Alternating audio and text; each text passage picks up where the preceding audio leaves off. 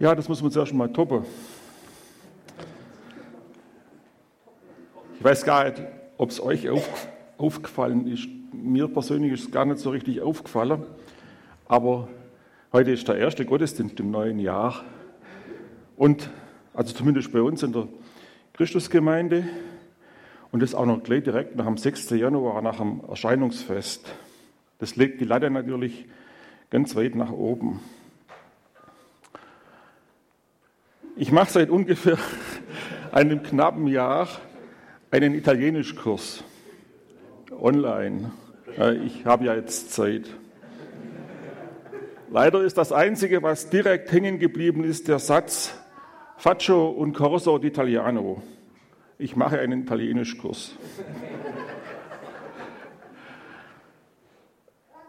Und in diesem Kurs gibt es auch eine Lektion über den Jahreswechsel. Und in Italien gibt es ein Sprichwort, das hat mir die Emma bestätigt, dass es tatsächlich so ist. Das, das heißt, Nuovo anno, nuova vita. Neues Jahr, neues Leben. Das kann ich natürlich nach über 60 Jahreswechseln nicht so unterschreiben. Schön wäre es ja, wenn man sein altes Leben, so wie die Schlange ihre Haut, einfach abstreifen könnte. Muss ja dann auch nicht am 1. Januar sein. Aber wir nehmen unser altes Ich einfach mit, jeder von uns. Und alle guten Vorsätze verpuffen in den ersten Tagen des neuen Jahres, denn der Weg zur Hölle ist mit guten Vorsätzen gepflastert. Nichtsdestotrotz, und weil es ja auch einen neuen Kalender gibt, kann ich euch mit der Jahreslosung für 2024 beglücken. Und vor allem auch, weil mir bei der Vorbereitung immer zwei Schlagworte durch den Kopf gingen. Dazu später mehr. Alles, was ihr tut, geschehe in Liebe. Steht im 1. Korintherbrief, Kapitel 16, Vers 14. Alles, was ihr tut, geschehe in Liebe. Das ist ja kein geringer Anspruch. Alles, was ihr tut, alles, aber auch wirklich alles. Doch zunächst einmal, was ist denn eigentlich Liebe? Der Schwabe an sich sagt, Liebe ist Linsen mit Spätzle und Ciderwürstle.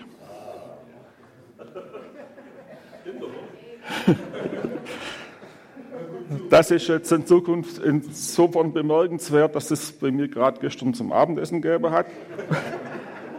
Aber auch, dass es das Wort Liebe im Schwäbischen überhaupt nicht gibt. Und das mussten wir uns aus dem Deutschen ausleihen. Aber auch das Deutsche beschreibt das Wort Liebe nur unzureichend. Das Griechische kennt für Liebe drei verschiedene Ausdrücke. Wolfram hat es am letzten Sonntag bereits ausgeführt. Ich wiederhole nochmal, Agape, das bezeichnet eine göttliche oder von Gott inspirierte uneigennützige Liebe, insbesondere auch die gegenseitige Liebe der Christen. Philia, das ist eine Art Liebe, bei der die freundschaftliche Beziehung zwischen den Menschen im Vordergrund steht, also die gegenseitige Freundesliebe. Und Eros, welche im antiken Sinn nicht nur, Begehre, nicht nur im Begehren wurzelt, sondern eine Vielzahl von Leidenschaften umfasst, wie auch Vaterlandsliebe, Freiheitsliebe und Ehrgeiz sowie Machtstreben. Daher weiß man von vornherein nicht so genau, was die deutschsprachige Bibel meint, wenn dort Liebe steht. Einfacher wird es etwas, wenn man weiß, dass der Begriff Eros im ganzen Neuen Testament nicht vorkommt und die Begriffe Agape und Philia oft synonym gebraucht werden. Wobei ein Unterschied zwischen Agape und Philia darin liegt, dass Agape eine willentliche Entscheidung aus der Wertschätzung heraus ist, die jedem zusteht, während Philia sich auf Menschen richtet, mit denen man besonders verbunden sein möchte. Deshalb kann zu Agape zur Liebe zum Mitmenschen wie zu sich selbst und zu Gott aufgefordert werden. Zu viele ja eher nicht. Oder, man, oder mit anderen Worten, man kann jemanden mit Agape lieben, ohne ihn mögen zu müssen. Für den nächsten Abschnitt musste ich mich überlegen, wie ich es mache, damit es mir nicht so geht wie den halbseitigen Comedians, die immer dann, wenn ihr Programm schwach zu werden droht, eine schlüpfrige Passage einbauen. Ich hoffe, es gelingt mir, diese Klippe einigermaßen schadlos zu umschiffen. In unserer sexbetonten und trotzdem relativ verklemmten Gesellschaft ist die Bedeutung von Agape und Philia im Zusammenhang mit Liebe ziemlich verloren gegangen. Wenn ich heute zu jemandem sagen würde, ich liebe dich, dann impliziert das sofort, dass ich dem jemand an die Wäsche will. Mittlerweile auch völlig unabhängig davon, wer Männlein oder Weiblein sei. Und deshalb muss man sich im biblischen Umgang mit der Liebe davon lösen, dass sie etwas mit Eros zu tun hat. Wir kennen alle das Doppelgebot der Liebe. Du sollst den Herrn, deinen Gott, lieben von ganzem Herzen, von ganzer Seele, von allen Kräften und ganzem Gemüt und deinen Nächsten wie dich selbst. Das ist Agape. Und es bedeutet, dass ich den anderen nicht mögen muss, ja nicht einmal sympathisch finden muss. Aber oft führt das eine zum anderen. Aus der Pflicht der Agape kommt häufig die Kür der Philia. Und da bin ich auch noch ein Lernender, vor allem weil ich von Hause aus nicht zur Philanthropie neige. Menschen, vor allem in größeren Portionen, sind mir immer etwas unheimlich. Anwesende natürlich ausgenommen. Aber da weicht das Misstrauen auch immer mehr einer vertrauenden Erfahrung. Aber kommen wir zurück zur Jahreslosung. Alles, was ihr tut, geschehe in Liebe. Alles in Liebe zu tun, das ist schon ein großer Anspruch. In der Predigtreihe über Josef haben wir von seiner Arbeitsmoral in seinem Sklavendienst gehört. Das hat mich selbst tief getroffen, denn wie oft habe ich in den letzten Jahren meines aktiven Dienstes meine Arbeit gehasst und meine Vorgesetzten verachtet. Und jetzt, wo alles vorbei ist und zu spät, tut es mir leid. Ich habe vieles nicht mehr für Gott getan und schon gleich gar nicht in Liebe. Ich habe vieles aus Pflichtbewusstsein getan, aus Gewohnheit und Bequemlichkeit und auch noch gedacht, ich mache alles richtig. Doch ich hätte es besser wissen müssen. Der Psalmist teilt uns mit, Herr, du erforschest mich und kennst mich. Ich sitze oder stehe auf, so weißt du es. Du verstehst meine Gedanken von ferne. Ich gehe oder liege, so bist du um mich und siehst alle meine Wege. Denn siehe, es ist kein Wort auf meiner Zunge, das du, Herr, nicht schon wüsstest. Diese Worte aus Psalm 139 sind wie ein Röntgenbild meines Ichs, mehr noch wie ein Gedankenscan. Es gibt kein Ausweichen, denn der Psalmist weiß, wohin soll ich gehen vor deinem Geist und wohin soll ich fliehen vor deinem Angesicht? Das muss einen doch zutiefst erschrecken. Denn im Hintergrund meines Verstandes läuft dann so ein Film ab. Gott weiß alles, was ich denke, was ich sagen oder tun will. Ich kann nichts vor ihm verbergen. Die meisten von uns bringen zum Sonntagmorgen Gottesdienst ihr Sonntagmorgen Gottesdienstgesicht mit.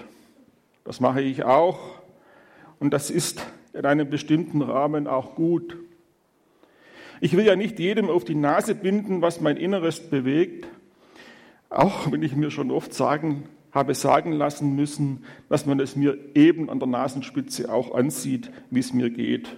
Also vergebliche Liebesmühe. Aber auch wenn es mir oder auch euch gelingt, ein Pokerface aufzusetzen, schaut Gott hinter die Fassade und erkennt, was wir sind. Podjemkinsche Dörfer, also schöne Vorderseiten, die den wirklichen Zustand dahinter verbergen. Und je nach Gottesbild glauben wir, er kontrolliert mich. Er bestraft mich, wenn ich nicht mache, was er will. Er schränkt mich ein und nimmt mir die Freiheit. Und so handle ich nicht in Liebe, sondern aus Angst, er könnte mich bestrafen oder tadeln oder auch nur missbilligen. Manche handelt vielleicht aus Kalkül, berechnend. Wenn ich nur Gott gehorsam bin, dann tut er dieses oder jenes für mich. Auch diese Spielart des Glaubens gibt es, die erfolgsorientierte Religion. Aber auch hier ist das Motiv nicht die Liebe. Wir haben schon gehört, für Agape, dafür kann man sich entscheiden. Das ist ein aktives Tun. Das ist auch Gottes Wille. Aber auch das müssen wir nicht aus unserer eigenen kleinen Kraft heraus tun. Paulus schreibt an die Philippo, denn Gott ist es, der in euch das Wollen und das Vollbringen bewirkt, noch über euren guten Willen hinaus. Und das ist das Schöne in der Beziehung zu Gott. Er befiehlt ja nicht nur, und dann können wir zusehen, wie wir das umsetzen. Er hilft uns auch dabei. Ein Beispiel zum Beispiel. Ich habe vor 14 Jahren mit dem Rauchen aufgehört. Das heißt, ich habe das schon öfters getan, so wie Mark Twain, der sagte, es gibt nichts leichteres, als mit dem Rauchen aufzuhören. Ich habe das schon 137 Mal geschafft. Aber einmal kam ich vom Frühdienst nach Hause und wollte vor dem Mittagessen noch eine rauchen. Da sagte ich zu mir, was machst du da eigentlich? Steckte die Zigarette in die Schachtel zurück und zerknüllte sie mit dem ganzen Rest, so vier bis acht Stück vielleicht. Seitdem habe ich nicht wieder geraucht. Ich habe zwar, immer wieder, ich habe zwar vorher immer wieder so halbherzig gebetet, aber eines Tages war ich dann soweit. Ich habe am Anfang gesagt, dass es mir bei der Vorbereitung dieser Predigt immer zwei Schlagworte durch den Kopf gingen. Das eine, eine war Liebe, das andere Gebet. Wir müssen uns immer wieder daran erinnern, dass der Glaube an den lebendigen Gott, an Jesus Christus, in erster Linie eine Beziehungssache ist, nicht eine Religion. Religion im ursprünglichen Sinn ist die gewissenhafte Sorgfalt in der Beachtung von Vorzeichen und Vorschriften und ist ein Sammelbegriff für eine Vielzahl unterschiedlicher Weltanschauungen, deren Grundlage meist der jeweilige Glaube an bestimmte überirdische, übernatürliche oder übersinnliche Kräfte sowie häufig auch an heilige Objekte darstellt, so Wikipedia. Und das hat erstmal gar nichts mit dem Gott der Bibel zu tun. Daher unterscheide ich persönlich für mich zwischen Glaube und Religion. Und diese ach so gewissenhafte Sorgfalt in der Beachtung von Vorzeichen und Vorschriften führt dazu, dass es Religionen und Weltanschauungen gibt, die dem Nächsten statt mit Liebe, mit Hass und Gewalt begegnen. Die Menschen, die anders sind als sie, anders denken oder nur anders aussehen, verfolgen, bedrängen und sogar ausrotten wollen. Wir sehen es jeden Tag in den Nachrichten, wie islamische Geistliche und Politiker dazu aufrufen, unsere jüdischen Geschwister zu töten. Und diese sorgfältige Beachtung von Vorzeichen und Vorschriften finden wir nicht nur im Nahen und Mittleren Osten, sondern auch in Indien und fast überall auf der Welt. Eine Organisation wie Open Doors wäre nicht nötig, wenn, nicht, wenn sich nicht so viele Religionen und Weltanschauungen hinter ihren Mauern verschanzen würden.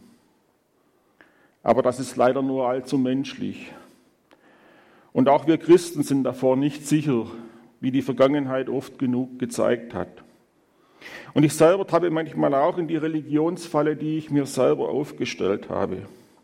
Ich habe ja einen bestimmten Tagesablauf und so eine Alltagsroutine im Glauben. Ich brauche das einfach. Und wenn ich die mal nicht einhalten kann, dann habe ich gleich ein schlechtes Gewissen und frage mich, was Gott nun wieder von mir halten wird. Und dann muss ich mir immer wieder selbst sagen, Gott sieht mein Herz an und nicht, ob ich jeden Morgen 25 Verse aus dem Alten Testament gelesen habe oder was man sonst so tut in seiner stillen Zeit. Ich brauche meine Alltagsroutine für mich, nicht für Gott. Jesus hat es den Pharisäern am Beispiel ihrer Sabbatgesetze erklärt. Der Sabbat ist um des Menschen willen gemacht und nicht der Mensch um des Sabbats willen. Wir aber, wir sollen glauben. Wir wollen dem lebendigen Gott vertrauen. Dazu gehört das Gebet, die Zwiesprache mit dem Gott, der mich kennt, der mich sieht, der mich beim Namen nennt und mir vergibt. Und dann ist der Gott, der alles weiß, kein Gott des Erschreckens mehr. Dann ist er wie der Vater des verlorenen Sohns, der ihm entgegenläuft und sich an der Rückkehr freut. Mein Sohn war tot und ist wieder lebendig geworden. Er war verloren und ist gefunden worden. Das alles, das lässt die Liebe in uns wachsen und werden. Johannes, der Verfasser der beiden Briefe im Neuen Testament, hat uns eine wunderbare Verheißung hinterlassen. Ihr Lieben, hat uns Gott so geliebt, so wollen wir, auch, so wollen wir uns auch untereinander lieben. Niemand hat Gott jemals gesehen. Wenn wir uns untereinander lieben, so bleibt Gott in uns und seine Liebe in uns ist vollkommen. Daran erkennen wir, dass wir in ihm bleiben und er in uns, dass er uns seinen Geist gegeben hat. Und wir haben gesehen und bezeugen, dass der Vater den Sohn gesandt hat als Heiland der Welt. Wer nun bekennt, dass Jesus Gottes Sohn ist. In dem bleibt Gott und er in Gott. Und wir haben erkannt und geglaubt die Liebe, die Gott zu uns hat. Gott ist die Liebe und wer in der Liebe bleibt, der bleibt in Gott und Gott in ihm.